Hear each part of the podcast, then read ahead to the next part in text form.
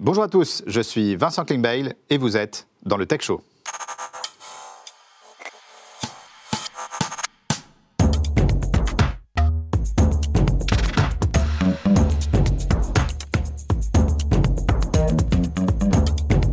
Merci à tous d'être avec nous de nouveau pour ce Tech Show.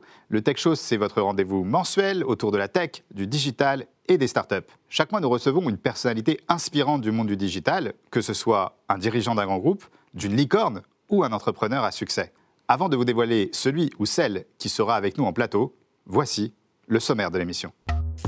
Aujourd'hui dans le Tech Show, notre invité exceptionnel répondra aux questions de Vincent et se prêtera à un défi inédit. Stéphane Dahan ira à la rencontre du groupe Dacobello dans la saga des entrepreneurs. Maude nous présentera son nouveau livre Bien débuter avec Google Ads et nous recevrons en plateau le fondateur de Kikar.co, Nathanael Rouas. Mais aussi l'interview 2 minutes, Edwina, Olivier et Hervé, c'est tout de suite dans le Tech Show.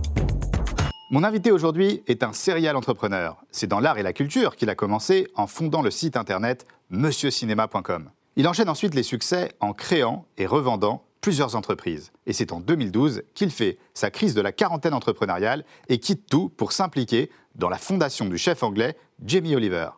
C'est donc tout naturellement que cet engagement pour la slow food l'emmène en 2016 dans une nouvelle aventure digitale, épicerie. Aujourd'hui, la marque est un énorme succès commercial. Son fondateur nous fait l'honneur d'être avec nous aujourd'hui. Édouard Morange est notre invité. Salut Edouard. Salut Bienvenue dans le Tech Show. Edouard, ça me fait très plaisir de te recevoir aujourd'hui dans le Tech Show. D'une part, parce que tu es, un entrepreneur que j'admire, euh, mais aussi parce qu'avec ma femme, euh, nous sommes des, grands clients d'épicerie. On est fan du concept dont tu vas nous parler aujourd'hui. Et justement, alors, euh, est-ce que tu peux nous parler d'épicerie? Merci, merci Vincent. Épicerie, c'est une place de marché, une place de marché digitale qui euh, permet de commander et de se faire livrer les produits des commerçants indépendants de son quartier ou de sa ville. Donc euh, on est euh, sur Internet, en application, en site mobile, on rentre son adresse et on voit immédiatement les bouchers, les poissonniers, les primeurs, les fromagers ou les pâtissiers de son quartier.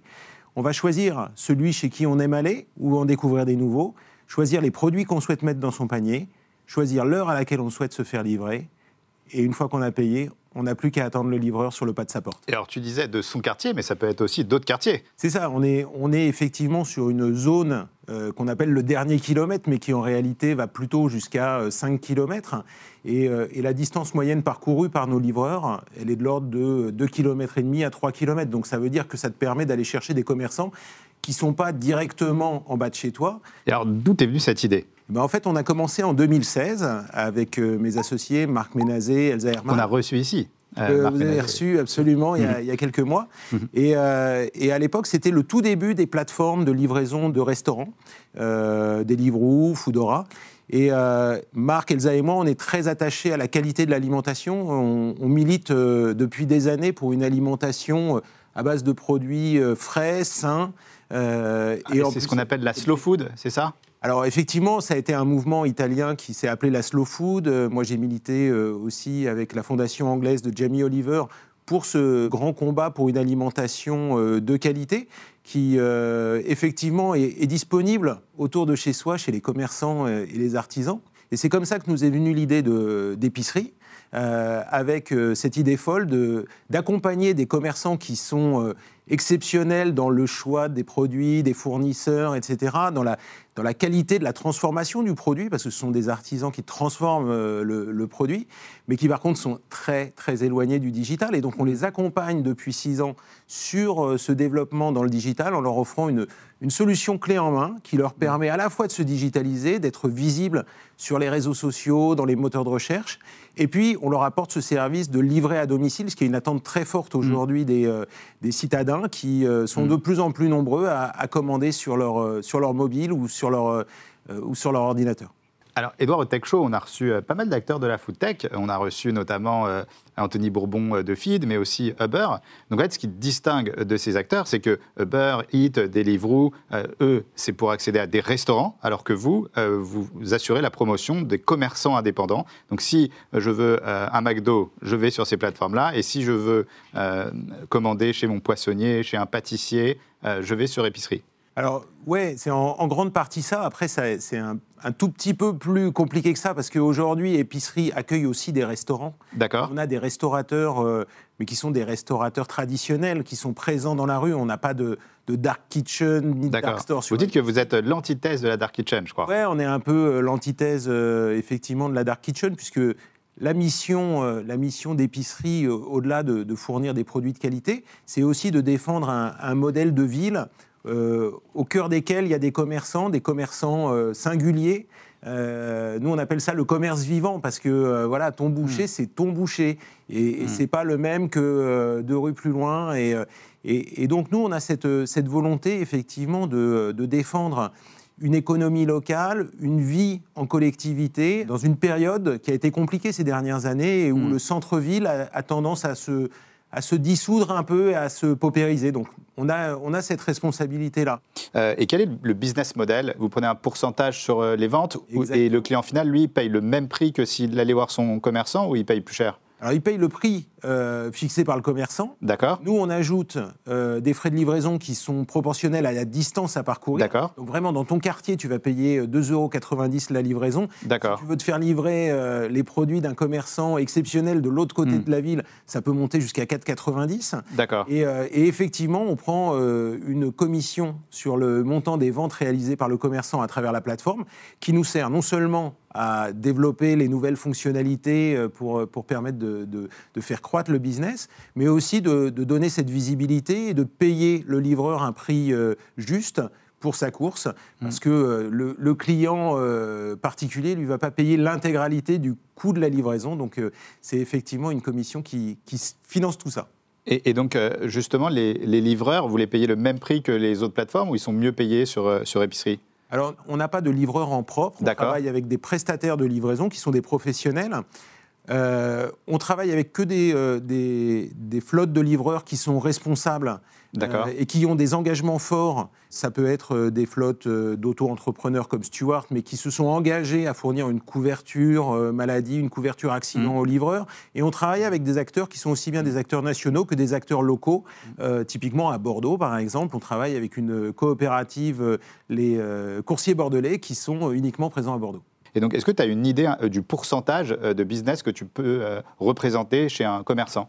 Alors nous, aujourd'hui, on, on estime qu'au bout de trois ans, on est capable d'apporter 20% de business en plus à un commerçant. C'est énorme. C'est un commerçant qui s'inscrit sur épicerie, il peut euh, augmenter son chiffre d'affaires de, de 20%. De 20% sur trois ans, c'est l'objectif. En lui apportant de nouveaux clients, des clients euh, souvent euh, plus jeunes, qui sont effectivement des adeptes euh, Hmm. du digital, mais qui sont aussi à la recherche de bons produits. C'est vraiment du figital, au sens où euh, l'objectif, c'est que le même client euh, alterne entre ses commandes en ligne et ses commandes euh, en magasin. Alors, en, en 2020, bon, on a connu le Covid, donc une catastrophe humaine pour tout le monde. Néanmoins, vous avez eu un rôle pendant cette période, je pense, accélérateur pour votre business. Est-ce que tu peux nous parler de, de cette période? Ouais, ça a été une période assez, euh, assez bizarre pour nous.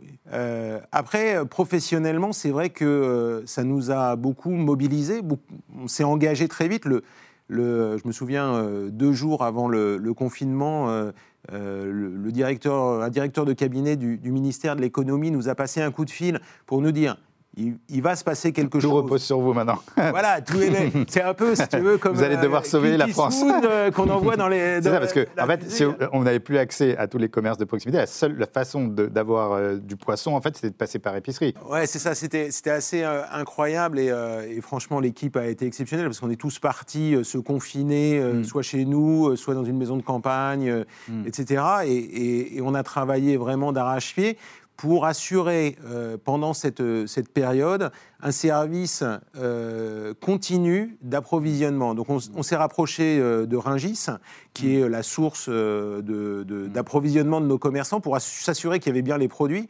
Les produits arrivaient en boutique, et de là, nous, nos commerçants, je dirais, qui étaient des commerçants tous essentiels, assuraient la préparation de commandes. Ils faisaient plus que ça. hein. Il n'y avait plus euh, personne qui osait sortir, acheter un steak Vous ou, euh, ou En fait, épicerie, à ce moment-là, représentait 100% de leur chiffre d'affaires. Ça représentait absolument 100% de leur chiffre d'affaires. Et, euh, et on avait des livreurs de nos, nos, flottes partenaires qui étaient euh, prêts à prendre leur vélo. Il n'y avait pas de masque, pas de gel hydroalcoolique. Il y a eu énormément de solidarité à ce moment-là pour aller livrer des familles qui effectivement étaient confinées et dont, dont épicerie était la seule source d'approvisionnement parce que à côté de ça, les grandes plateformes, euh, que ce soit les plateformes purement. Euh, c'était que de la restauration, c'était que des restaurants. Si on bah, voulait, euh, si on voulait du pain, en fait, c'était. Les restaurants étaient tous fermés et, et même les chaînes de, de supermarchés pouvaient pas livrer parce que les préparations en entrepôt n'étaient pas possibles dans les mm. conditions euh, classiques. Mm. Euh, il n'y avait pas de, de, de, protocole pour les livreurs. Donc pendant effectivement les deux mois de, mars à mai 2020, euh, on s'est trouvé parmi les seules plateformes à pouvoir te livrer dans les deux heures des produits frais, des fruits, des légumes, de la viande, du poisson. Et ça a été effectivement un, un accélérateur pour nous et, globalement aussi pour, euh, pour tout l'e-commerce qui euh, ne s'est pas démenti après. Et donc, l'année dernière, je crois que tu t'es rapproché d'un grand groupe, euh, tu t'es rapproché du groupe La Poste. Est-ce que tu peux nous parler de, de ce rapprochement? Alors effectivement, l'année dernière, on a, on a euh, voulu capitaliser sur euh, cette accélération euh, intervenue en 2020. la rencontre avec La Poste, ça a été un peu une révélation parce que c'est vrai que La Poste, on ne pense pas à ce groupe-là pour parler de, de, vente en ligne de produits alimentaires, mais, mais en fait, c'est vraiment une stratégie de La Poste d'aller vers la livraison euh, du dernier kilomètre? La livraison du dernier kilomètre, la livraison décarbonée, euh, toute la, logistique de la, de la ville de demain. Et puis, euh, et puis surtout, c'est le moyen que, pour nous de nous développer au niveau national, donc d'ouvrir de nouvelles villes, d'avoir une véritable expansion, d'abord nationale et peut-être demain internationale. Bah, justement, quels sont les prochains défis auxquels va être confrontée Épicerie? Alors les prochains défis, je dirais que euh, par, nature, on, est, on, a du mal à les anticiper puisque depuis 2016, on, a eu la crise des gilets jaunes, on a eu euh, la crise du Covid.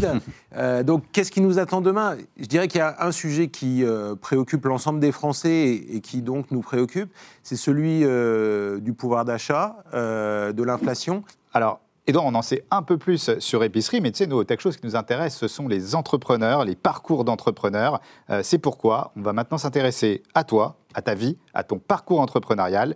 C'est l'interview vrai-faux, Backstory. Edouard, dans cette interview, il y a euh, des vérités, euh, mais il y a aussi des éléments qui sont faux. donc, ça va être sur ton parcours. Et à toi de nous dire si c'est vrai ou si c'est faux. Est-ce que tu es prêt pour jouer avec nous à l'interview Backstory? Je suis prêt. Alors, tu es né à Boulogne-Billancourt en 1972. Euh, jusque-là, est-ce que c'est bon? Jusque-là, c'est bon. Euh, tes parents sont aussi des entrepreneurs à succès puisqu'ils ont fondé la chaîne de restauration Flunch. Est-ce que c'est vrai? J'aurais aimé, mais euh, non, malheureusement, ça c'est totalement faux. Donc tu vis en banlieue parisienne, tu pratiques un peu tous les sports, et c'est ton grand-père qui t'a donné la passion de la randonnée, des grands espaces. Est-ce que c'est vrai? Eh Oui, c'est vrai, j'ai eu la chance d'avoir un grand-père chasseur alpin qui m'a beaucoup, euh, beaucoup emmené euh, en rando. Adolescent, tu es plutôt un bon élève. Euh, tu fais ton premier petit boulot et ce premier petit boulot, tu as, tu as travaillé au McDonald's. Est-ce que c'est vrai? Ah, ça, tu. Non, là, vraiment, je travaillais au McDonald's, c'était pas ma Pour toi, c'est contre tes valeurs. ouais, c'était, c'était pas ma, ma story. Puis, il faut pas oublier que. À mon époque, il n'y avait pas tant de McDonald's que ça. Je ne veux pas faire vieux Alors, quels étaient tes petits jobs? Écoute, j'ai fait des petits jobs euh, plutôt, euh, plutôt de stagiaire. J'ai fait euh, de la vente de matériel informatique. J'ai été manutentionnaire sur des, entrepôts. des trucs vraiment très ouvriers. mes premiers jobs, c'était ça. Et donc, c'est en 92 que tu découvres Internet suite à un article d'Ariel Weisman. et tu es directement fasciné par ce nouveau monde. Est-ce que tu peux nous en parler? Oui, je me souviens très bien. Euh, c'était les vacances de février. Euh, je pars chez ma grand-mère, j'achète Actuel et je lis un, article effectivement d'Ariel Wiesman qui euh, était déjà sur Canal et, et qui parle de ce réseau des réseaux. Et, ça a été un, flash pour moi. Et je suis arrivé chez ma grand-mère. Euh, j'ai voulu acheter mon premier modem et, je me suis connecté. Alors, euh, à l'époque, il n'y avait pas de web. Hein. C'était avant, avant la naissance du web. Mais j'ai découvert l'email, j'ai découvert les newsgroups, j'ai découvert l'IRC et, tout. Et tu aurais pu imaginer que tu allais devenir une star du digital plus tard? Écoute, non, c'était pas, c'était pas, c'était pas évident. Moi, j'étais plutôt parti sur des études dans le théâtre, mais et, et, la culture. Mais, mais en fait, c'est devenu une évidence que ce, ce nouveau média, ce nouvel outil allait changer ma vie. Et donc, en 98, tu rencontres Pierre Tchernia et tu décides de fonder une entreprise avec euh, Jérôme Chasquez. Euh, et, là, tu nous dis bah, si c'est vrai, et vous créez monsieurcinéma.com euh, dans la maison de retraite de la mère de Jérôme Chasquez. Est-ce que c'est vrai? Écoute, c'est vrai. j'ai effectivement rencontré Pierre Tchernia et je me suis effectivement associé avec Jérôme Chasquez. Et à l'époque, on a créé notre première boîte ensemble. Euh, avec 10 euh, 000 francs euh, de l'époque. Et comme on n'était pas très riche, effectivement, et qu'on était très raisonnable sur la gestion de, notre capital, mmh. on s'est effectivement installé dans la maison de retraite propriété de la mère de Jérôme, qui était médecin et qui avait cette maison de retraite à Gennevilliers, où on a passé presque trois ans. Et je crois que tu as revendu ta première boîte à Liberty Surf, euh, donc c'est extraordinaire. Et ça, ça, seulement trois ans avant l'explosion de, la première bulle Internet. Alors, on a revendu effectivement euh, à Liberty Surf, euh, mais. trois... semaines, c'est trois semaines. Ouais, c'est ça. Trois semaines avant, avant l'explosion de la bulle Internet et, la baisse de la bourse qui était euh, qui est intervenu en, l'été 2000. Euh, mmh. Donc euh, effectivement, ça a, ça, a été une très belle rencontre avec Liberty Surf, mais qui, du fait de, de cette crise, première crise de l'internet, mmh. a pas duré aussi longtemps qu'on le souhaitait. Alors toi qui as vécu cette première crise des années 2000, est-ce que tu as l'impression qu'on revit la même chose aujourd'hui ou que ça va arriver? Alors je pense que ce n'est pas la même crise, mais c'est une crise, clairement. Euh, je pense que les acteurs ont tous quand même globalement appris de la crise de 2000, de la crise de 2008, euh, et, donc on a de meilleurs réflexes. Honnêtement, la qualité aussi des, euh, sociétés n'est pas tout à fait la même. Après, clairement, il y a des excès qui vont être corrigés, et ça, c'est comme en 2000. Et donc, ensuite, après cette expérience, tu en as marre, donc tu pars à New York avec Romain Achard. Euh, pour devenir comédien de stand-up. Et là, c'est un échec. Est-ce que c'est vrai? Ça, c'est sûr que si j'avais essayé, ça aurait été un échec. Ah, j'ai pas, j'ai pas, pas, été comédien de, de, stand-up. Euh, et donc, après cette euh, aventure, tu lances 7minutes.com. Est-ce que c'est bien ça? C'est ça, c'est vrai. C'est le premier site de speed dating en Europe. D'accord, donc tu avais monté Mythique avant l'heure. En fait, tu as monté Monsieur Cinéma avant Allociné et ensuite 7minutes.com avant Mythique. Alors, euh, non, rendons à Jean-David Blanc, euh, ce qui appartient à Jean-David Blanc. Allociné existait bien avant euh, Monsieur Cinéma. Mais c'est vrai qu'on s'est revendu à, des groupes industriels à peu près au même moment. Mythique s'est lancé le même mois que, que 7 minutes. Mm. On avait d'ailleurs à New York vu les deux modèles, match Match.com, euh, speeddating.com. Et, euh, et, on a fait, euh, Marc Simoncini et, et, moi, des, choix relativement différents. Et, euh, et c'est la voie de, Marc qui a vraiment fonctionné. Et ce que je trouve intéressant aussi dans, ton parcours entrepreneurial, c'est qu'il y a d'autres entrepreneurs qui ont eu plusieurs euh, success stories, même si ce n'est pas évident. Hein, ce n'est pas parce qu'on réussit une fois euh, que ça marche à chaque fois. mais ce qui est intéressant dans ton parcours, c'est que souvent tu sors de ta zone de confort pour aller dans des business qui étaient pas, dans lesquels tu n'avais pas beaucoup d'expérience. donc quand tu as revendu donc, cette société dans, dans le dating, ensuite tu as monté une agence qui s'appelle Nouveau Jour, donc, qui n'avait rien à voir avec le business précédent. Alors, en fait, il y avait quand même un petit peu à voir parce que, euh, parce que euh, Nouveau Jour a capitalisé sur le succès euh, d'estime de, de 7 minutes. D'accord. C'est une sorte de pivot, en fait? Ouais, c'est une sorte de pivot. En fait, 7 minutes n'a pas été un succès financier phénoménal. Par contre, ça a été une couverture média incroyable. D'accord. Ça a fait un buzz sur Internet, mais également dans la, dans la presse. Et c'est grâce à ça qu'on a été euh, mis en contact avec Yahoo à l'époque qui lançait son site de rencontre, qui nous a demandé de faire une première opération, puis on a enchaîné les opérations avec Yahoo, on a signé euh, d'autres clients, dont Footlocker, Nike, etc. Et en fait, c'est comme ça qu'on a créé cette agence digitale et, euh, et below the line qui a connu un, certain succès dans les années. Et tu as ensuite revendu à Coblic. Et, que j'ai revendu à un fonds d'investissement anglais en 2007 et que j'ai continué d'ailleurs à, gérer pendant plusieurs années. Et donc ensuite ta dernière aventure, et donc là tu rencontres Marc Ménazé, euh, et vous décidez, vous échangez, vous décidez de monter une marketplace euh, alimentaire. Est-ce que tu peux parler de, de la genèse de l'idée de cette rencontre avec Marc? Alors Marc, effectivement, on s'était rencontrés euh, plusieurs années auparavant. c'est quelqu'un que j'admire beaucoup en, tant qu'entrepreneur. On s'est rencontrés sur un startup weekend food euh, et, et, c'est euh, autour de ce Startup Weekend qu'on a commencé à évoquer cette idée. Et, euh, Marc a servi un peu de, pivot, parce que Marc n'était pas opérationnel au moment du lancement, mais il a servi de pivot, il m'a permis de rencontrer Elsa, et Elsa et moi, on s'est lancé fin 2015 dans, ce, dans cette aventure qui dure depuis six ans et demi maintenant, et qui a vraiment du sens pour, pour nous trois. Quoi. Merci beaucoup, Edouard. Donc, on en sait un peu plus sur toi euh, et sur épicerie. Euh, alors, je suis ravi parce qu'on va recevoir maintenant un invité euh, que j'apprécie particulièrement. Donc, c'est Laurent Cayat de la société Medsys et il va nous parler aujourd'hui de la cyberassurance. C'est parti pour la chronique Cybersécu.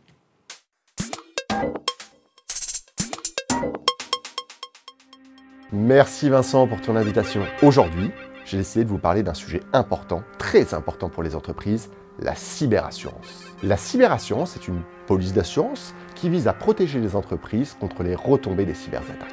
La souscription d'une cyberassurance peut contribuer à minimiser les interruptions d'activité pendant et après un incident, tout en couvrant potentiellement le coût financier de l'attaque et de la récupération des données. Mais qui a besoin d'une cyberassurance? C'est simple toutes les entreprises ayant une activité en ligne ou qui envoient, stockent des données ou encore une organisation qui s'appuie sur des technos pour mener leurs activités. C'est clairement le cas de presque toutes les entreprises. Les données personnelles telles que les coordonnées des clients ou même des collaborateurs, la propriété intellectuelle ou même les données financières de l'entreprise sont potentiellement intéressantes pour les cybercriminels. Les pirates peuvent également paralyser une entreprise avec un rançon logiciel et une cyberassurance couvrant ce type d'attaque pourrait aider les victimes de l'attaque à se sortir de cette situation. Mais combien coûte une cyberassurance? Le coût d'une cyberassurance dépend de différents facteurs. La taille de l'entreprise, son chiffre d'affaires, son activité,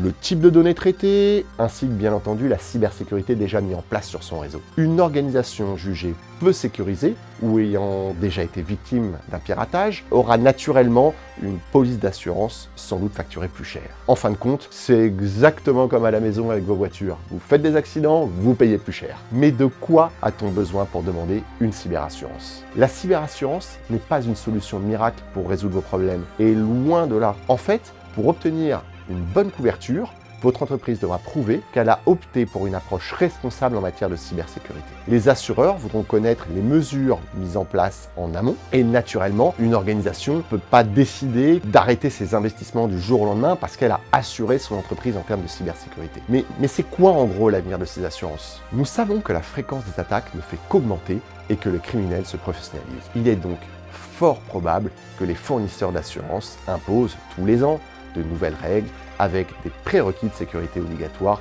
pour la contractualisation. La meilleure solution, c'est de vous rapprocher d'un expert qui mettra en place chez vous les bonnes applications et mettra en place également les bonnes pratiques de sécurité. Soyez proactifs, ne perdez pas de temps, contactez Med6. Un grand merci à toi Vincent et bon tech show à tous.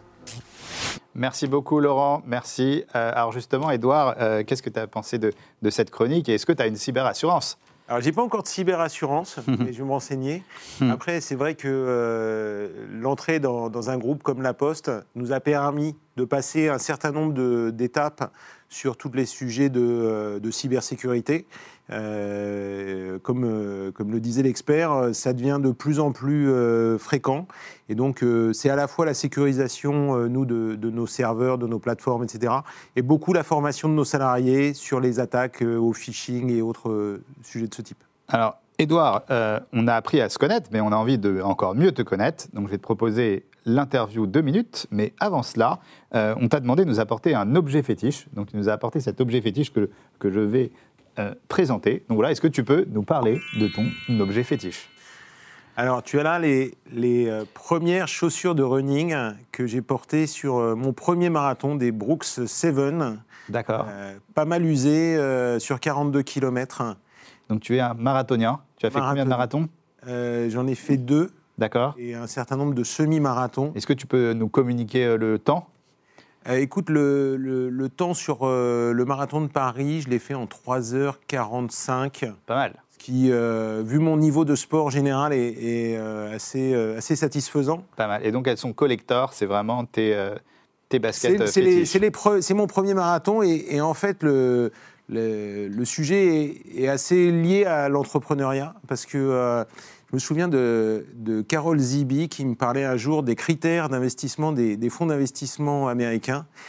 Et il y en avait trois. Euh, le premier, c'était avoir déjà connu un échec. Je me souviens plus du deuxième. Le troisième, c'était être marathonien. D'accord. Tu as une forme d'endurance au marathon que tu retrouves dans la création d'entreprise, en fait. D'accord. Et donc pour toute commande au-dessus de 200 euros sur épicerie, vous gagnez les baskets euh, d'Edouard. Je plaisante, c'est ton objet fétiche. On te laisse. Et donc c'est parti pour l'interview. Deux minutes.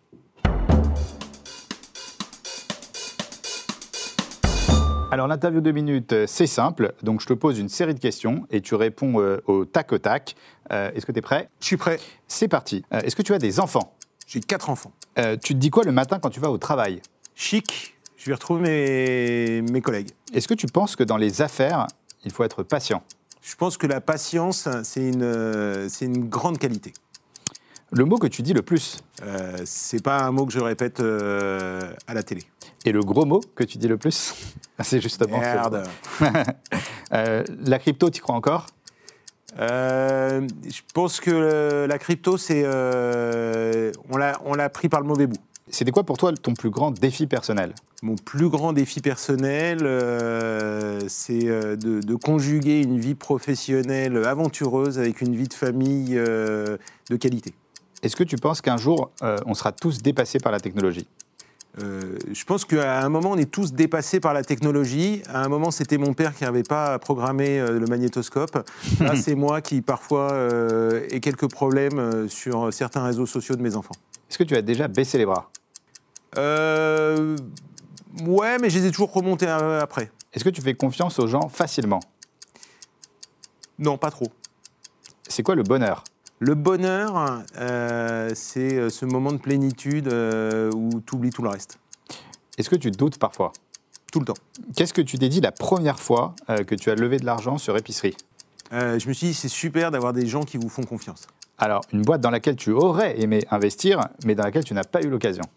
Je pense que Yuka, ça m'aurait fait plaisir. Si on te fait une belle proposition, est-ce que tu revendrais épicerie tout de suite? Euh, non, Euh, Tu préfères la semaine ou le week-end? Euh, je préfère la semaine. Et enfin, est-ce que tu es content d'être au Tech Show?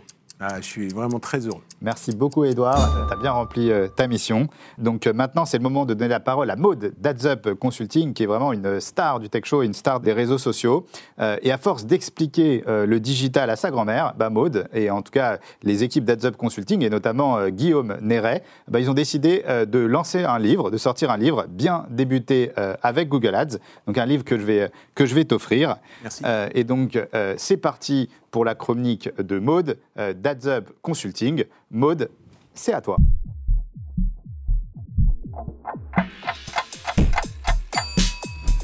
Voilà, merci Vincent. Alors comme tu le sais, j'ai une grosse nouvelle à vous annoncer aujourd'hui. Alors j'aurais presque pu faire déplacer ma maman de Niederschaffelsheim pour l'occasion. C'est un peu elle qui nous a inspiré ce format quand on a débuté la chronique J'explique le digital à ma grand-mère. Bah, aujourd'hui, on a décidé de l'expliquer un peu plus largement, euh, que vous soyez à la tête d'une petite entreprise, d'une DNVB, un professionnel du marketing qui se familiarise avec le digital ou encore un étudiant. Je suis super fière bah, de vous partager la sortie de notre tout premier guide SIA, comment bien débuter avec Google Ads, qui vous propose des ressources complètes pour tirer au mieux parti du SIA, Search Engine Advertising, pour faire grandir votre business en ligne. Mais tout d'abord, salut à tous, moi c'est Maud Berenzung, je suis directrice associée du cabinet de conseil spécialisé en acquisition data et performance digitale AdsUp Consulting.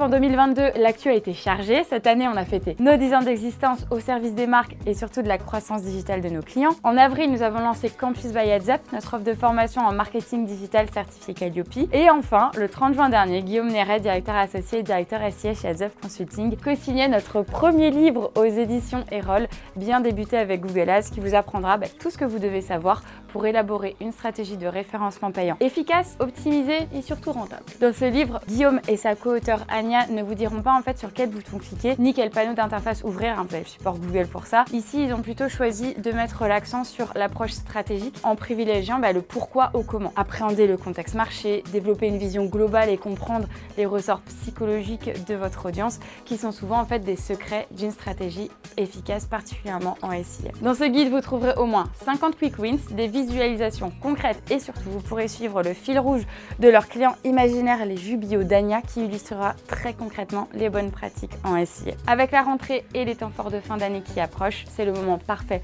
pour courir à la FNAC, aux librairies Erol, dans toutes les librairies de Paris et aussi dans toutes les régions de France et prendre le temps de se former ou de revoir les bonnes pratiques pour créer, optimiser et piloter des campagnes SIA performantes pour faire décoller votre business et votre chiffre d'affaires en ligne. À bon entendeur, bonne lecture, salut à tous et bon tech show. Merci beaucoup, Maude. Euh, donc, euh, hâte de, de, lire ce livre. Tu nous donneras ton, ton feedback. Euh, Edouard, je, sais que tu es un, fou de cuisine. J'imagine qu'avec épicerie, tu as dû quand même tester beaucoup de commerces de, de, proximité, parce que vous avez, tu m'as dit tout à l'heure, 1400 points de vente. Donc, c'est parti pour la rubrique Les recos de l'invité. Alors, Edouard, est-ce que tu es prêt pour euh, la rubrique reco euh, de l'invité? On va te parler d'un commerce et puis tu vas te donner tes recos euh, chez ce commerce. Est-ce que tu es prêt? Je suis prêt. Alors, chez le boulanger d'épicerie, quelle serait ta meilleure reco, ce qu'on devrait commander? Écoute, j'ai découvert il y a quelque temps la Babka. La Babka, d'accord.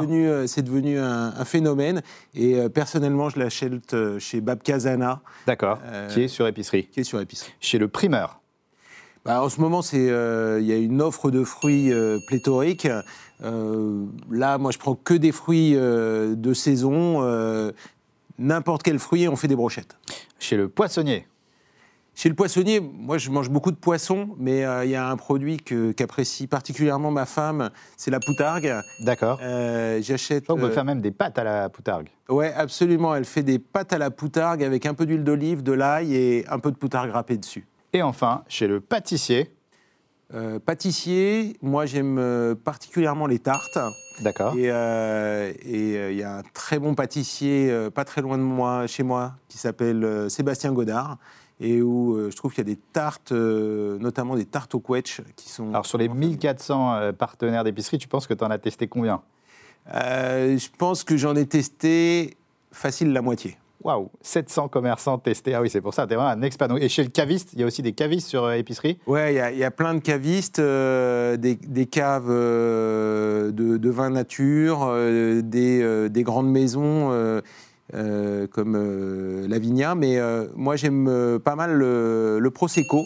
D'accord. qui remplace souvent le champagne dans mes apéros et je vais l'acheter chez Italie. D'accord. Et euh, donc, justement, pour les commerçants qui regarderaient l'émission, comment euh, on accède à la plateforme? Bah, Il faut aller sur euh, Internet, www.épicerie avec un y.com. Il y a une rubrique pour les commerçants pour, pour s'enregistrer. On se déplace jusqu'à la boutique, on vient vous expliquer le principe. On voit avec vous quel est le, le potentiel de développement. Et puis. et vous refusez certains commerçants? On a, on a une, une, politique assez ouverte.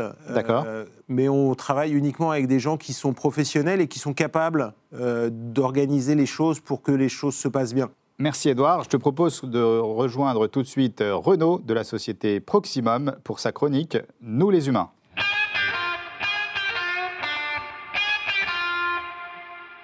Bonjour, moi c'est Renaud de Proximum 365. Comme chaque mois, bienvenue dans la chronique Nous les humains. Aujourd'hui, on va vous parler communauté et métavers. On pense souvent au métavers comme une innovation qui va révolutionner les marchés. Ce n'est peut-être pas exactement cela. Revenons un peu dans le passé pour comprendre le monde actuel. Dans les années 90, j'ai organisé les premiers événements de mise en relation one-to-one. À cette époque, les communautés sectorielles locales étaient identifiées. Il fallait juste les rassembler pour que la magie opère. En clair, les clients avaient juste à me dire j'ai une communauté, organisez-moi un événement avec des rendez-vous d'affaires. Dans les années 2000 à 2010, avec l'effervescence de la mondialisation, l'acquisition communautaire s'est complexifiée. Mes partenaires et clients souhaitaient accroître leur communauté avec des investisseurs et acheteurs exogènes et internationaux. Comment répondre à cette demande? En développant des filiales commerciales à l'étranger pour alimenter sans relâche les communautés existantes, ce que nous avons fait. Et aujourd'hui alors, où en est-on? Aujourd'hui, mes clients me disent je veux construire un métavers pour valoriser ma marque. Mais quand je leur demande avez-vous déjà une solide communauté centralisée et engagée? La réponse est souvent non. Sauf que créer un métavers sans avoir de communauté au préalable,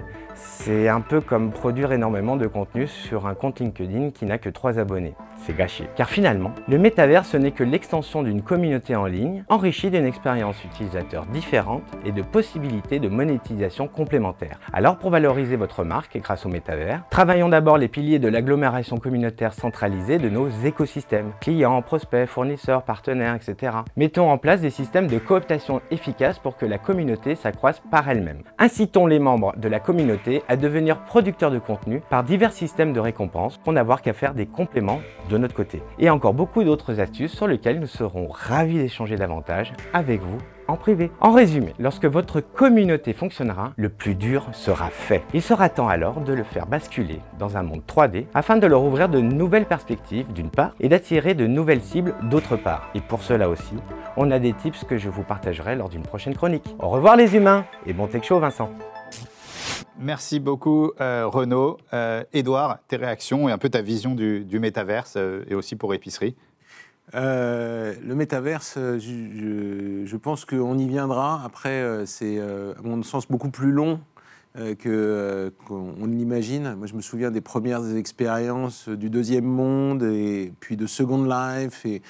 Voilà, donc je pense qu'on n'y est pas encore. Et à titre perso, honnêtement, je préfère ma rue commerçante. Donc, euh, épicerie dans le métavers, c'est pas pour tout de suite. Euh, Edouard, il y a une coutume dans cette émission, euh, c'est que je vais laisser euh, le plateau à Eduna euh, d'European Digital Group, euh, qui va nous parler euh, fusion euh, et acquisition. C'est parti pour la chronique d'Edwina. Bonjour à tous et bienvenue dans ce nouvel épisode dédié à l'explication des opérations d'investissement. Je reçois aujourd'hui Élise Aubert, directrice de participation du fonds d'investissement Montefiore Investment. Bonjour Élise. Bonjour Edwina, merci pour l'invitation, je suis ravie d'être là également. Alors, notre audience se pose souvent la question du rôle de l'investisseur et du métier de l'investissement en général. Je te propose qu'on aborde ce sujet ensemble. Allez, Je veux bien que tu nous présentes le fonds Montefiore, son positionnement et quelques chiffres. C'est une entreprise qui a été créée maintenant il y a 17 ans euh, par des entrepreneurs de talent qui ont su fédérer euh, autour d'un projet commun une équipe, euh, le projet étant de, stimuler et de pérenniser le, développement d'entreprises françaises. Montefiore joue son rôle d'investisseur tout d'abord en investissant des sommes d'argent, hein, des, tickets de l'ordre de 10 à 200 millions d'euros, mais aussi et surtout en, en s'engageant auprès des entreprises au quotidien et sur le long terme pour les accompagner dans leur, dans leur projet de développement. Et c'est un portefeuille euh, qui est un petit peu plus de 20 entreprises, je pense, je dirais aujourd'hui. Montefiore investit euh, dans des secteurs euh, très variés comme le digital, la tech, euh, mais aussi le loisir tourisme, euh, la santé, les services aux entreprises. Et je voudrais terminer par un chiffre, c'est euh, plus 18%. Et ce plus 18%, en fait, c'est euh, le taux de croissance annuel moyen constaté dans les entreprises du portefeuille qui ont été accompagnées par Montefiore. Du coup, une fois qu'on s'est dit ça, en quoi consiste ton métier, donc directrice de participation? Mon métier, c'est avant tout de- d'avoir à sa disposition, je pense, une boîte à outils assez complète hein, pour euh, essayer d'accompagner euh, du mieux qu'on peut les, les entreprises dans leurs projets de, de développement ambitieux. L'investisseur, c'est des rencontres. C'est avant tout un travail d'équipe permanent. Il y a plusieurs chemins en fait, pour arriver au, métier d'investisseur. Et je suis assez bien placée, euh, je pense, pour, euh, pour faire cette déclaration, puisque j'ai moi-même un background d'avocat d'affaires euh, avant d'avoir euh, rejoint ce fonds d'investissement. Quand je regarde ça, je me dis que je, je suis loin d'être euh, d'être la seule dans ce cas-là. Les cursus académiques et professionnels sont, sont très variés. Ce qui rend sans doute la richesse et la performance du fonds. Exactement. Tu as parlé du 18%, mais vous êtes surtout connu pour avoir les meilleures performances depuis maintenant 15 ans. Donc vous êtes numéro 1 en France, numéro 3 en Europe, euh, selon le classement Préquin. Dis-moi quelle est la secret sauce. Qu'est-ce qu'il faut vraiment voir dans une boîte pour avoir les mêmes performances que vous? Je crois qu'il n'y a pas de secret, ou alors le secret, il est, il est connu de tous. En fait, euh, il n'est pas vraiment question de bien regarder ou de bien voir, mais, mais à mon sens plutôt d'agir, parce que je pense que euh, bien investir, c'est avant toute autre chose s'investir. S'investir euh, en gardant à l'esprit les fondamentaux du métier, mais en gardant aussi, je pense, les yeux et l'esprit bien ouverts euh, pour demeurer un investisseur agile, capable de repérer euh, les bonnes pratiques pour les transmettre d'une entreprise à une autre. Et je pense qu'on le dira jamais assez, mais la clé, la clé de tout ça, en fait, c'est- d'investir dans les bons porteurs de projets, d'investir avec eux et donc d'identifier ces entrepreneurs et ces entrepreneuses de talent qui sauront à la fois penser, mais aussi mener les plans de développement euh, ambitieux pour les, pour les entreprises que l'on accompagne. Euh, Je souhaiterais euh, te poser la question, qu'est-ce qui vous différencie des autres fonds d'investissement? On sait adapter euh, à la fois l'investissement, la structure d'investissement, mais aussi l'accompagnement stratégique Mm. aux spécificités des, des projets que l'on rencontre. Le deuxième sujet, c'est qu'on sait aussi adapter les montants que l'on investit Oui. aux besoins des entreprises, mais aussi aux projets des entrepreneurs, des entrepreneuses, des actionnaires que l'on rencontre. Par exemple, euh, j'ai envie de vous parler euh, de groupe Barken, qui est un spécialiste de la sécurité, euh, qu'on a constitué il y a trois ans, un peu plus de trois ans, et qui génère euh, déjà 90 millions de chiffre d'affaires. Mais je peux aussi vous parler de European Digital Group, euh, qui accélère et transforme la digitalisation des entreprises et qui, en à peine trois ans, euh, devrait générer euh, 150 millions de chiffre d'affaires. C'est assez incroyable. Donc on passe maintenant à l'inévitable interview de vérité. En gros, je te pose quelques questions, tu réponds du tac au tac. Top projet avec un management moyen ou top management dans un projet moyen? Bah, je crois que je l'ai dit, top management. C'est- une évidence. Le, le- le- le- le projet, on pourra toujours le reconstruire. Le manager, euh, c'est un ADN, c'est le truc en plus qui fait que ça fonctionne. Investir dans le métaverse, bonne ou mauvaise idée? Je pense que c'est une bonne idée à creuser. Je suis pas tout à fait prête, mais à creuser. Investir dans les métiers du service ou dans la tech Alors, moi, je connais plus les métiers du service, mais les, les deux sont sympas. La, la tech me tente aussi et ça a ses spécificités que je pense que je pourrais adorer. Un management package en bitcoin, oui ou non Non. Surtout pas en ce moment. Merci encore Elise pour cet échange, c'était vraiment hyper intéressant. On se retrouve bientôt dans un nouvel épisode. Vincent, c'est à toi. Merci beaucoup, Edwina. Euh, chronique euh, très intéressante, euh, comme d'habitude. Edouard, c'est un grand moment dans le Tech Show. C'est l'heure du défi de l'invité. Donc, je l'ai dit tout à l'heure, on sait que tu es un super cuisinier. C'est pourquoi on t'a lancé un défi. Pour nous, la base de la cuisine, ce qui est le plus facile en cuisine, c'est de faire une mayonnaise. Donc, c'est parti pour le défi maillot. Edouard, merci beaucoup d'avoir accepté ce défi. Et donc l'idée, en tant que cuisinier euh, émérite, en tout cas c'est ce qu'on a, on a pu entendre euh, de toi, euh, c'est que tu m'apprennes, et c'est pas chose facile, à faire une mayonnaise. Donc c'est le défi maillot. Donc nous sommes très équipés, hein, tu vois, donc nous avons tout le matériel, mais également les tabliers, le Tech Show, que vous pourrez retrouver nulle part. Et donc c'est parti. Ta mission va être de m'apprendre à faire une mayonnaise. Euh, il faut que tu saches que dans le milieu, on m'appelle le bras cassé. Donc euh, bon courage, c'est parti. Ok, allons-y. Donc on va prendre de la moutarde. D'accord, Déjà, on a trouvé de la moutarde, ce qui en ce moment est, est déjà exceptionnel. exactement. On va en mettre une petite cuillère dans notre cul de poule. D'accord. Donc là, ça s'appelle le cul de poule. Voilà. Ok, Hop. On va saler poivrer. ok. Un peu de sel. Un peu de poivre. Donc je mets Jusque-là. un petit peu juste comme ça, voilà. Voilà. Me dis si c'est assez. Ouais, après ça se rectifie ça. Voilà, donc j'ai Voilà, mis c'est parfait. du poivre. Jusque-là, j'ai. euh, je- Là, c'est jusque-là, t'es bon. bon. Ouais, ça va. Un œuf. Ah, ok, Là, on commence la technique. ok. On casse. Et on garde que le jaune. D'accord, je vais essayer. Allez, c'est Là, c'est un peu la partie technique, là, non? De la maillot. C'est le plus, le plus compliqué de la maillot, non? Ouais, alors attends, tu vas voir. Ah, après. voilà. Ça se complique. Donc là, je fais comme ça. Et donc je garde que le jaune. Voilà. Non, mais c'est vrai, tu te débrouilles bien. C'est bon. Et donc maintenant, je n'ai que le mets jaune. dans ton. Dans- je mets le jaune dans tout ça. Très bien.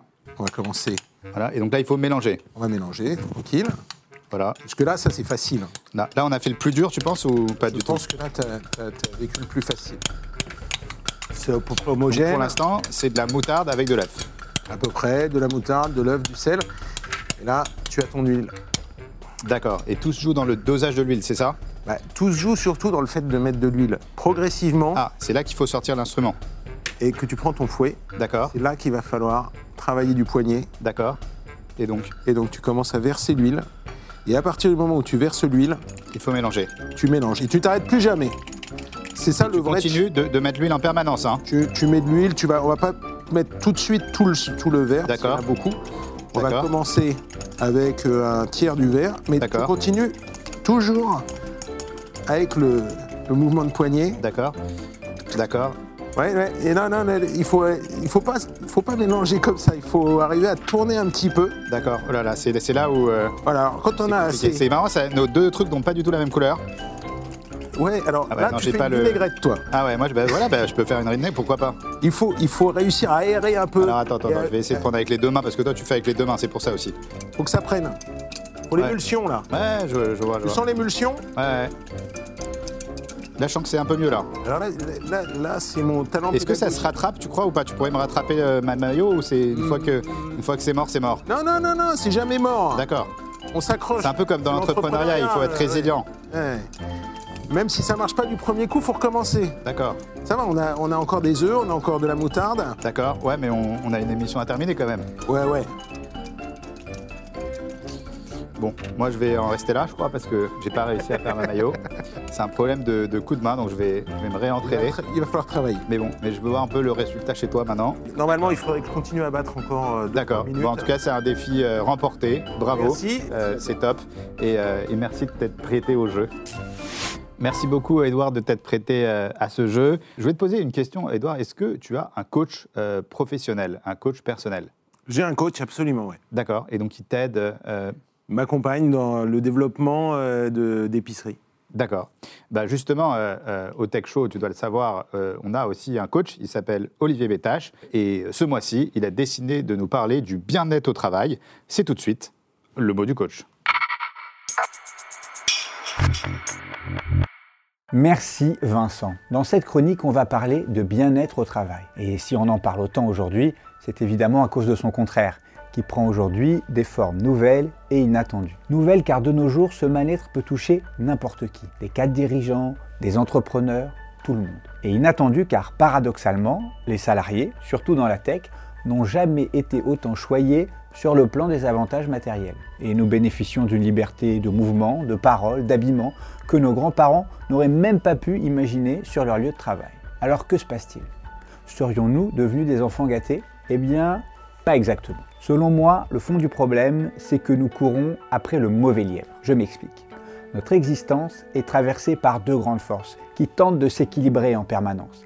L'expression d'une part de nos besoins, de notre singularité, de notre spontanéité, et l'adaptation d'autre part à la société, aux autres et à tout ce qui vient contraindre notre liberté. Ces deux forces s'opposent donc, et cela nous amène à mettre en place des stratégies dès notre plus jeune âge. Prenons Zoé par exemple, 3 ans et demi. Elle adore mettre les doigts dans la confiture. Mais quand elle le fait, sa mère lui fait remarquer qu'elle est sale et elle se fait punir. Zoé va donc inconsciemment mettre en place une stratégie qui prendra la forme d'un compromis créatif. Je continuerai de mettre les doigts dans la confiture, mais en cachette. En ce sens, Zoé nous ressemble.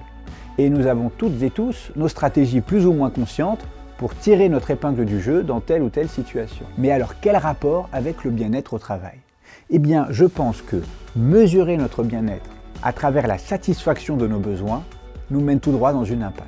Car l'on se heurtera tôt ou tard à la limite de l'exercice, qui est qu'au travail, qui que l'on soit, on doit toujours rendre des comptes. En un mot, la liberté ne peut y être que partielle. On parle très souvent des ravages de la suradaptation, qui provoquent malheureusement des burn-out et d'autres troubles que nous connaissons bien. Mais on ne parle quasiment jamais de l'autre extrême, à savoir l'excès d'expression, qui est dans un sens tout aussi problématique. Le célèbre architecte espagnol Gaudi en est un bon exemple. Obsédé par la construction de sa cathédrale, il finira sa vie dans une sorte de folie, vivant comme un mendiant et refusant de s'alimenter et de se laver. Un autre exemple intéressant est celui du sculpteur polonais Szukalski, une personnalité totalement excentrique, en étant incapable de s'adapter au monde. Szukalski, dont le talent était réputé supérieur à celui de Rodin, s'est fermé de nombreuses portes et a terminé dans l'oubli. Donc pour conclure, à l'exemple de Zoé et de sa confiture, tâchons plutôt de rechercher le bon équilibre, le bon mix entre expression et adaptation. C'est un travail minutieux qui demande de la discipline au quotidien, notamment pour se préserver du mieux possible de la pression sociale. Mais j'observe que ceux qui s'engagent dans cette voie accèdent petit à petit à une forme de sérénité qui au final leur procure un sentiment de bien-être. Et il se trouve qu'un coaching est un très bon espace pour faire le point et challenger nos équilibres. Allez, salut Merci beaucoup Olivier. Euh, je ne sais pas si tu as des réactions sur euh, cette chronique. Ouais, je pense que c'est un, un vrai sujet, le, le bien-être au travail. Euh, Toute la jeune génération y est particulièrement attentive et, euh, et c'est un sujet qu'on qu'on construit, Edouard, est-ce que tu connais Elon Musk? Pas personnellement. Euh, alors, il y a une étude sérieuse euh, qui dit que Elon Musk, euh, qui est, selon certains classements, l'homme le plus riche du monde, il pourrait avoir une fortune qui pourrait, à terme, avoisiner, devenir le premier trillionnaire de, de l'histoire. Alors, qu'est-ce que tu ferais si tu avais la fortune d'Elon Musk? C'est parti pour l'interview, si j'avais l'argent, d'Elon Musk.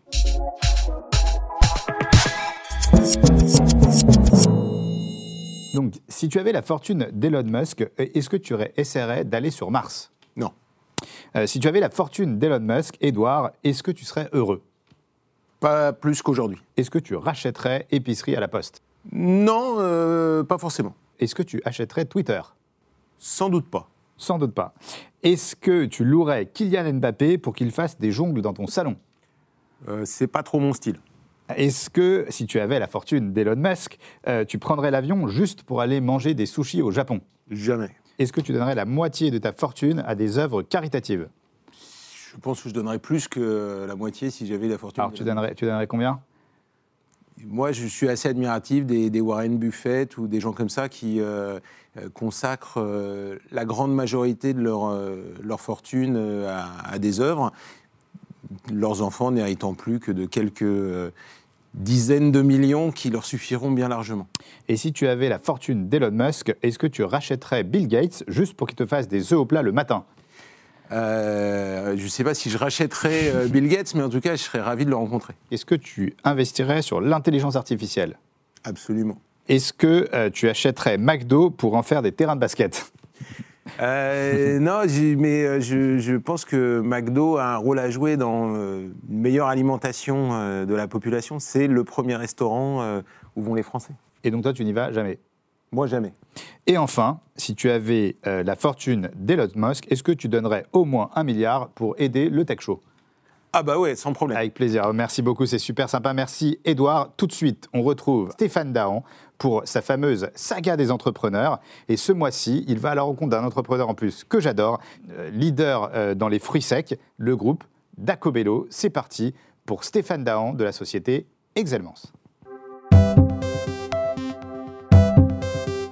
Merci Vincent de me transmettre les rênes du Tech Show pour ce nouvel épisode de la saga d'entrepreneurs. Aujourd'hui, je me trouve au siège social du groupe Dacobello. Dacobello, c'est un distributeur, fabricant et importateur de fruits secs pour tous les acteurs de la grande distribution. J'ai le plaisir d'aller rejoindre Michel Abitbol, son PDG, qui va nous raconter son histoire, son aventure et également l'histoire de sa famille, car Dacobello est avant tout une entreprise familiale. Suivez-moi. Bonjour Gabriel, comment vas-tu? Bien et toi? Bien, merci. Bonjour Michel, Bienvenue Stéphane. comment vas-tu? Ravi de te recevoir. Je te remercie de m'accueillir au sein de ton entreprise Ah, pour ce nouvel de épisode de la saga d'entrepreneurs. C'est vous qui êtes à l'honneur aujourd'hui. Merci. Nous voilà confortablement installés, Michel et Gabriel. Est-ce que euh, maintenant tu pourrais nous présenter l'entreprise d'Acobello, son histoire, sa, sa progression, euh, les indicateurs clés de la performance de ce groupe? C'est une entreprise que mon père a fondée en 1900, fin 73, début 74, et qui a très vite eu l'intuition du développement de, euh, du marché des fruits secs, lui-même étant un, ancien négociant international de, céréales, céréales, légumes secs, euh, on n'était pas loin de, la famille des fruits secs. Il a eu l'intuition que le développement, la démocratisation, l'avènement de la consommation des fruits secs se ferait grâce à la, démocratisation qu'offraient euh, les rayons, euh, les rayons fruits secs au sein de l'univers de la grande distribution. On a à peu près 50 pays qui sont nos fournisseurs. On va sourcer par container entier des matières premières qui entrent sur un site comme celui où nous sommes aujourd'hui présents, à dans le sud Yvelines, aux confins de l'Eure-et-Loire, où nous, euh, nous conditionnons sur des lignes automatiques jusqu'à euh, jusqu'à 40, 40 à 50 millions de, euh, d'unités de, conditionnement. On a une spécificité, c'est qu'on trouve nos produits dans l'univers des fruits et légumes, très proche des salades, des jus, de fruits, etc., dans l'univers frais, et euh, avec une gamme qui répond à l'ensemble des, euh, des moments de consommation. Merci Michel, c'est très très clair. Mais au niveau personnel, est-ce que tu peux nous préciser quand tu as intégré le groupe? Puisqu'effectivement, on comprend que c'est ton papa qui a, qui a créé ce groupe il y a une cinquantaine d'années, mais tu l'as rejoint quand ce groupe? Alors après une carrière dans la micro-informatique, j'ai eu la chance de connaître l'avènement de la micro-informatique, les premiers ordinateurs. J'ai quitté, ce- j'ai quitté ce métier lorsque euh, le cofondateur décède très brutalement, très jeune. Je- J'abandonne tout pour rejoindre. Il avait, il, avait à peu près, euh, il avait à peu près 50 ans, j'avais, euh, moi j'avais euh, 28 ans à peu près. Oui. Et je rejoins, je rejoins l'entreprise et, et là, un parcours initiatique très, très, euh, très, très fort. Moi, j'ai fait 70 000 km avec une voiture deux places, euh, une carte euh, à l'époque papier, euh, des jetons parce que pas de téléphone, Ah oui, il y avait pas Waze à téléphonique, hein. voilà, il n'y avait pas Waze, il n'y avait pas de, de portable, iPhone. Très formateur parce que j'ai appris ce métier. J'ai appris le métier du, de, qui était mon client, quelles étaient ses attentes, qui était donc le consommateur. Et de ce fait, euh, j'ai gagné entre guillemets euh, une forme de légitimité qui permettait ensuite de savoir de quoi je parlais quand euh, j'ai prolongé donc mon, ascension dans, l'entreprise. Et est-ce que vous pourriez nous, écrire, nous décrire les grandes étapes de la digitalisation au sein de votre entreprise? Parce que nécessairement, la digitalisation s'impose aujourd'hui. Et je crois comprendre, Gabriel, que c'est toi qui es en charge de ce pôle. Est-ce que tu pourrais nous expliquer les enjeux aujourd'hui? Je suis aujourd'hui responsable donc, de- des activités digitales et de la diversification. Le groupe DACO a assis sa, sa notoriété donc, sur, euh, en grande distribution. Et on a eu, euh, voilà, on est, on est en train de prendre ce wagon digital là pour diversifier donc, les, canaux de, les canaux de vente, les canaux de distribution. Et ça passe donc euh, par des acquisitions, par un e-shop par exemple qui s'appelle Gula, qui a pour vocation de devenir une référence dans la vente de fruits secs en ligne en France. On essaye de mutualiser euh, au maximum et d'aller chercher des synergies. On a aussi renforcé notre présence sur le digital en passant par la, vente euh, via des marketplaces. Et puis voilà, on a renforcé aussi une présence en ligne avec la, sortie du, site, euh, enfin du e-shop Daco, qui, est sorti il y a quelques, mois. Et on a travaillé avec des, très bons partenaires du groupe EDC, Axome, AdsUp sur la partie SEO et SIA. Et voilà, on travaille également avec Blue sur, sur Gula. Qu'est-ce qui finalement, qu'est-ce qui vous reste à accomplir en matière de digitalisation? C'est euh, de la, de la, de l'entrée des matières premières, l'entrée dans le site, les- le site logistique et les processus de fabrication. Tout cela repose sur du numérique et des échanges sur des plateformes digitales. Aujourd'hui, on est digitaux ou pas par rapport à la taille de- de- de- des enjeux, de la volumétrie et des clients qui sont les nôtres. On a aujourd'hui tout un, tout un tas d'outils qui, en termes de productivité, nous permettent vraiment de dire que le processus de digitalisation est en route. Je pense qu'on est euh, au début d'une histoire, il nous reste à le renforcer, euh, à acquérir les compétences aussi externes pour pouvoir mener tous ces chantiers, mais on a vraiment euh, tracé une routure sur la digitalisation qui, qui va nous permettre d'apporter beaucoup, beaucoup de confort, et surtout pour nous, de travailler la data, qui, qui est une donnée consommateur, mais également une donnée interne très très riche à exploiter. Merci Stéphane. Au revoir. Merci. Merci beaucoup Stéphane et Michel. Alors c'est un secteur euh, que tu connais, tes, réactions euh, sur cette interview? Parce qu'il y a- il y, a plein de choses, effectivement. Là, nous, épicerie, on est plutôt sur le l'aval de la chaîne euh, alimentaire, mais il y a plein de choses qui se font au niveau des agriculteurs, au niveau de la transformation, au niveau du suivi avec, avec les, technologies de blockchain, etc. Et je pense que c'est assez passionnant et, ça va venir apporter euh, de, la, de la richesse à, nos agriculteurs et à- et à nos industries. En parlant d'entrepreneurs, on avait envie d'inviter un autre entrepreneur aujourd'hui, un entrepreneur que tu connais bien, puisque c'est toi qui nous l'as recommandé. Il s'appelle Nathanaël Roas et c'est euh, le fondateur de la plateforme Kikar.co. Euh, Nathanaël nous rejoint en plateau. Bonjour Nathanaël, bienvenue dans le Tech Show. Donc je crois que vous vous connaissez tous les deux. Comment vous vous êtes rencontrés? Bah, C'était mon premier employeur, mon premier boss. D'accord, d'accord, d'accord. Lancé sur la voie de la communication dans sa première agence. Parfait. Alors est-ce que tu peux nous expliquer euh, ce qu'est euh, Kikar.co Bien sûr, alors Kikar.co, c'est la première plateforme de matching entre les besoins de communication des marques et les solutions des agences slash médias. D'accord. Donc le principe, une plateforme digitale? Ouais, c'est une plateforme digitale, c'est une plateforme, euh, il y a un site web. D'accord. Donc vous pouvez déposer votre besoin. Une marketplace, une marketplace. qui met en relation des annonceurs et euh, des prestataires, c'est ça? Exactement. D'accord. Et donc Kikar, en quelques chiffres, ça donne quoi? Alors aujourd'hui, on a plus de 300 agences et médias qui sont déjà inscrits sur la plateforme. D'accord. Et qui nous déposent. Là, on a déjà 3000 concepts et opportunités euh, sur la plateforme. D'accord. Et donc tout ça, le principe, il est simple. Les marques, elles ont un besoin, elles viennent sur la plateforme, elles déposent leur brief. Et nous, derrière, on fait matcher leurs besoins avec la solution la plus pertinente, là où les solutions les plus pertinentes. D'accord. Ça leur faisant gagner pas mal de temps. Et qu'est-ce qui, euh, qui vous a donné, qui t'a donné euh, envie de, de te lancer dans ce secteur d'activité? Bah, un peu Edouard. D'accord. Ah oui, donc tu es, le, tu es le padawan euh, Ouais. d'Edouard, en fait. Que- et de son associé de l'époque, Romain Achard. D'accord. Euh, Ah, ben on en a parlé tout à l'heure. Voilà. Bah, en fait, le- ce qui m'a donné envie, c'est le, le- la- de, de- de- faciliter la bonne rencontre au bon moment. Quand j'étais dans la première agence, il y a 15 ans, d'Edouard, on avait souvent plein de solutions géniales, plein de concepts canons. Et parfois, on se disait, mais on n'a pas le bon interlocuteur, la bonne marque en face. D'accord. Et déjà, à l'époque, je me disais, Hum, il y a un problème de rencontre. D'accord, parce que les sociétés, en fait, déposent des idées, en fait, sur la Ouais, plateforme. aussi, elles déposent des compétences, des savoir-faire, des opportunités. D'accord. Tout ça, il y a de la data qui est mis dessus, et ce qui nous permet de ressortir le bon concept ou la bonne opportunité ou le bon savoir-faire au bon moment en fonction du besoin de la marque. Et donc, quelle est votre ambition à, à 5 ans? À 5 ans, c'est de devenir euh, la plateforme de référence européenne de rencontre entre les besoins des annonceurs et les solutions des agences slash médias. Et alors, Edouard, ton, ton jeune poulain, qu'est-ce que tu en penses? Est-ce que tu es fier de lui? Ouais, je suis super fier. hein. C'est vrai que je l'ai accueilli ici en stage euh, chez, euh, chez Nouveau Jour. On l'a vu, on l'a vu grandir, euh, prendre de l'assurance, aller pitcher euh, des, euh, des grands comptes. Maintenant, euh, je suis hyper fier euh, qu'il ait monté sa structure, de lui avoir donné le goût du risque et de l'entrepreneuriat. Et puis, euh, il me l'a bien rendu parce que euh, voilà, euh, c'est lui qui m'a présenté euh, ma femme, euh, qui a été mon témoin D'accord, de mariage. d'accord. Ah oui, donc vous êtes, vous êtes devenus amis, en fait. Ouais. C'est pas qu'une une histoire professionnelle. Non, pas du tout. D'accord. Et toi, alors, qu'est-ce que tu penses du, du parcours d'Edouard que tu as dû suivre après, bah. post Parce que là, quand il avait, il avait revendu, c'était une success story, et, hop, et après, il arrive à refaire plusieurs success stories d'affilée. Ouais. Bah, déjà, ça, c'est le grand enseignement. Et surtout de rien lâcher. Parce que je pense qu'au début, quand il a monté euh, Épicerie, déjà, c'est, plein de bonnes idées quand même qui s'enchaînent Mmh. depuis quand même une vingtaine d'années. Mmh.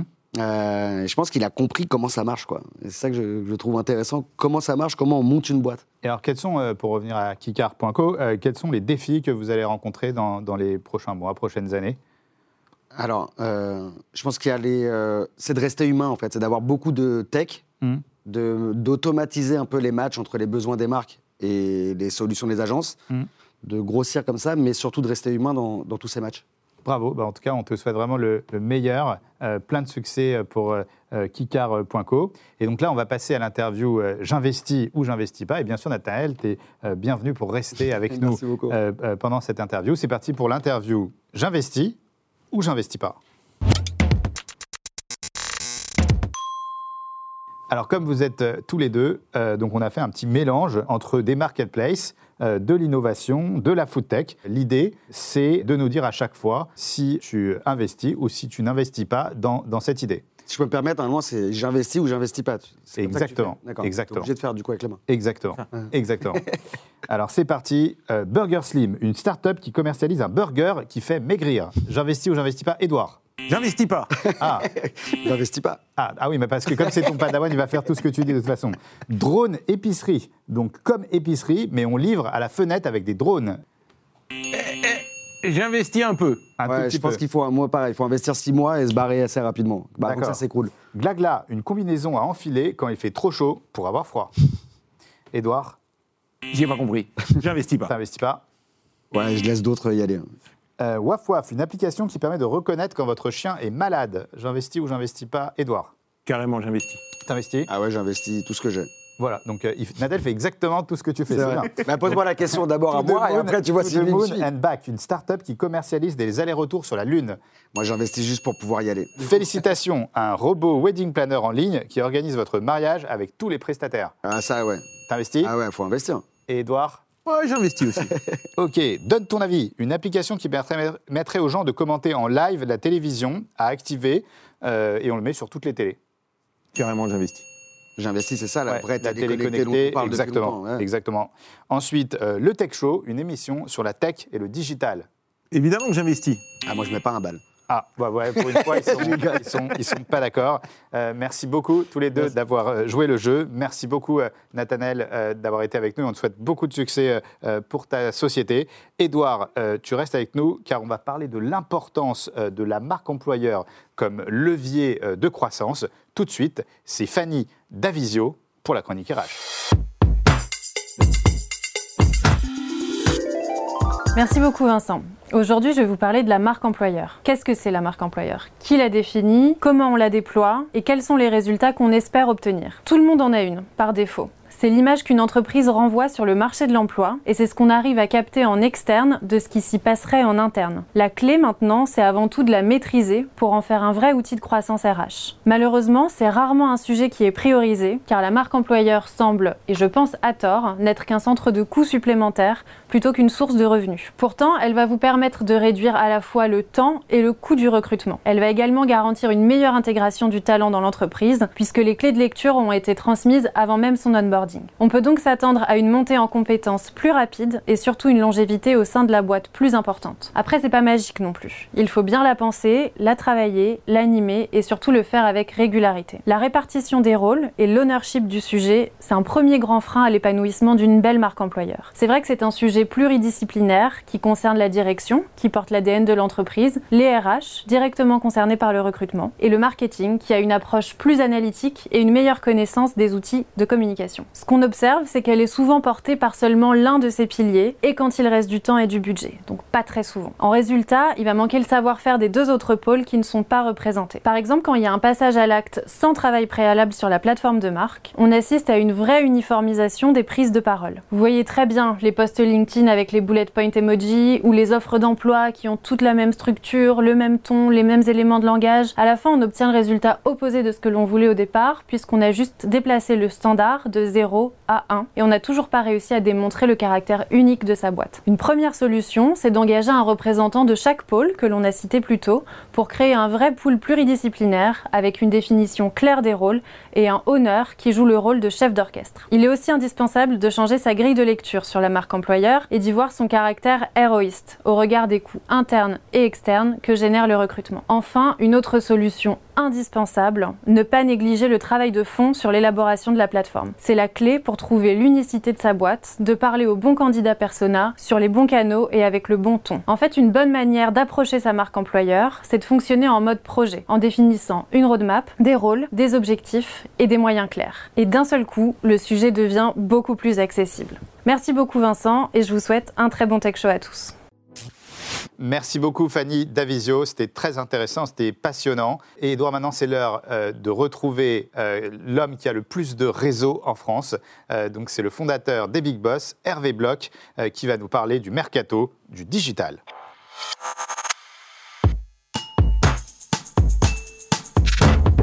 Bonjour à tous et bienvenue dans le Mercato du Digital. On commence tout de suite par Bruno Rodriguez qui a été nommé directeur digital sport du groupe Canal+.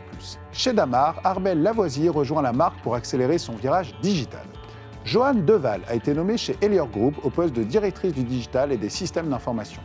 Philippe Ringrave est nommé directeur du développement digital d'Alba Michel et a pour mission de piloter la stratégie digitale des éditions Alba Michel et de ses filiales Le Duc et Jouvence. Damien Lallier a rejoint le groupe SEB comme directeur digital, média et marketing services. Il était précédemment en charge du e-commerce du groupe Panzani. De Zalando à ADO, Michel Lambertisso rejoint le géant de la distribution comme CXO Global Omnicommerce Leader. Thomas Sandoz est depuis quelques mois le nouveau directeur marketing de SodaStream. Siddhartha Chatterjee a rejoint le Club Med comme Chief Data Officer sous la responsabilité de Quentin Briard, DG Marketing Digital et Technologie du Club Med. On le connaît bien, il sera d'ailleurs président du jury de la future Winter Edition qui aura lieu en décembre prochain au Club Med d'Alpe d'Huez. Il jouera donc à domicile. Nicolas Poloyon a accepté de relever le challenge de Chief Data and Analytics Officer au sein de la maison Christian Dior Couture. Toujours dans une très belle maison Saint-Laurent, Morgane Philippot est la nouvelle Worldwide Retail Omnichannel Manager de la marque de luxe du célèbre couturier. eBay France a nommé il y a quelques mois Ségolène Denoré en tant que Chief Marketing Officer. Également au poste de directrice marketing, Stella Ponceau officie maintenant pour l'application FreeNow. Chez La Redoute, Amélie Poisson est désormais directrice générale adjointe de la SEB marque de vente à distance. Amélie a piloté notamment la transformation digitale de l'entreprise avec succès. Jérôme Fauquemberg a rejoint l'enseigne de prêt-à-porter Kiabi comme Innovation and New Business Director après un parcours chez le pure player Cdiscount. Il a été également membre du jury de la Summer Edition au printemps dernier. Et la grande nomination. Bertrand Ciseaux est devenu le nouveau directeur de Hello Bank, la banque mobile du groupe BNP Paribas, après avoir officié comme directeur de la communication et directeur adjoint de l'engagement d'entreprise. Il avait été également classé parmi les décideurs les plus influents de sa fonction à l'occasion de notre premier gala en 2021. Merci à tous d'avoir suivi ce Mercato Digital. Vincent, c'est à toi. Merci beaucoup Hervé. Alors il faut que tu saches, Edouard, qu'on reçoit des centaines euh, euh, d'annonces pour être dans le mercato du digital. C'est devenu vraiment un phénomène dans, dans le monde du digital. C'est, euh, très drôle. Donc on ne peut pas faire passer tout le monde, mais on essaye de donner le plus d'actu possible. Mais Hervé est très très sollicité. Euh, alors avant de terminer cette émission, euh, qu'est-ce qu'on peut souhaiter à Épicerie? Bah, on peut souhaiter de, de toucher un, large public à travers toute la France hein, et, euh, et de permettre à des commerçants euh, de continuer euh, leur activité euh, un peu partout euh, en France et, demain en Europe. Et donc c'est parti pour l'interview en partant de. Édouard, quand on part d'un endroit, on dit toujours quelque chose. Donc qu'est-ce que tu dis ou qu'est-ce que tu te dis euh, quand tu pars d'un endroit et donc quand tu pars des bureaux d'épicerie? Bah, je suis toujours le dernier à partir des bureaux d'épicerie. Euh, Qu'est-ce que tu veux que je dise? Toujours le dernier, donc tu te dis euh, je suis tout seul. Je suis tout seul. Euh, qu'est-ce que tu te dis en partant de chez un commerçant partenaire d'épicerie? Je dis euh, à très bientôt. Qu'est-ce que tu te dis en partant de ta première société? Je me suis dit, mon Dieu, qu'est-ce que je vais faire? Et en partant d'un deal réussi? Chouette. Qu'est-ce que tu te dis en partant d'une réunion avec le secrétaire d'État au numérique? Je dis bon courage. Qu'est-ce que tu te dis en partant d'un rendez-vous avec ton meilleur employé? Je dis euh, je vous dois beaucoup. En partant de New York En partant de New York, je dis euh, à la prochaine. Euh, En partant de chez celui qui n'a pas cru en toi Je dis dommage. Dommage pour toi.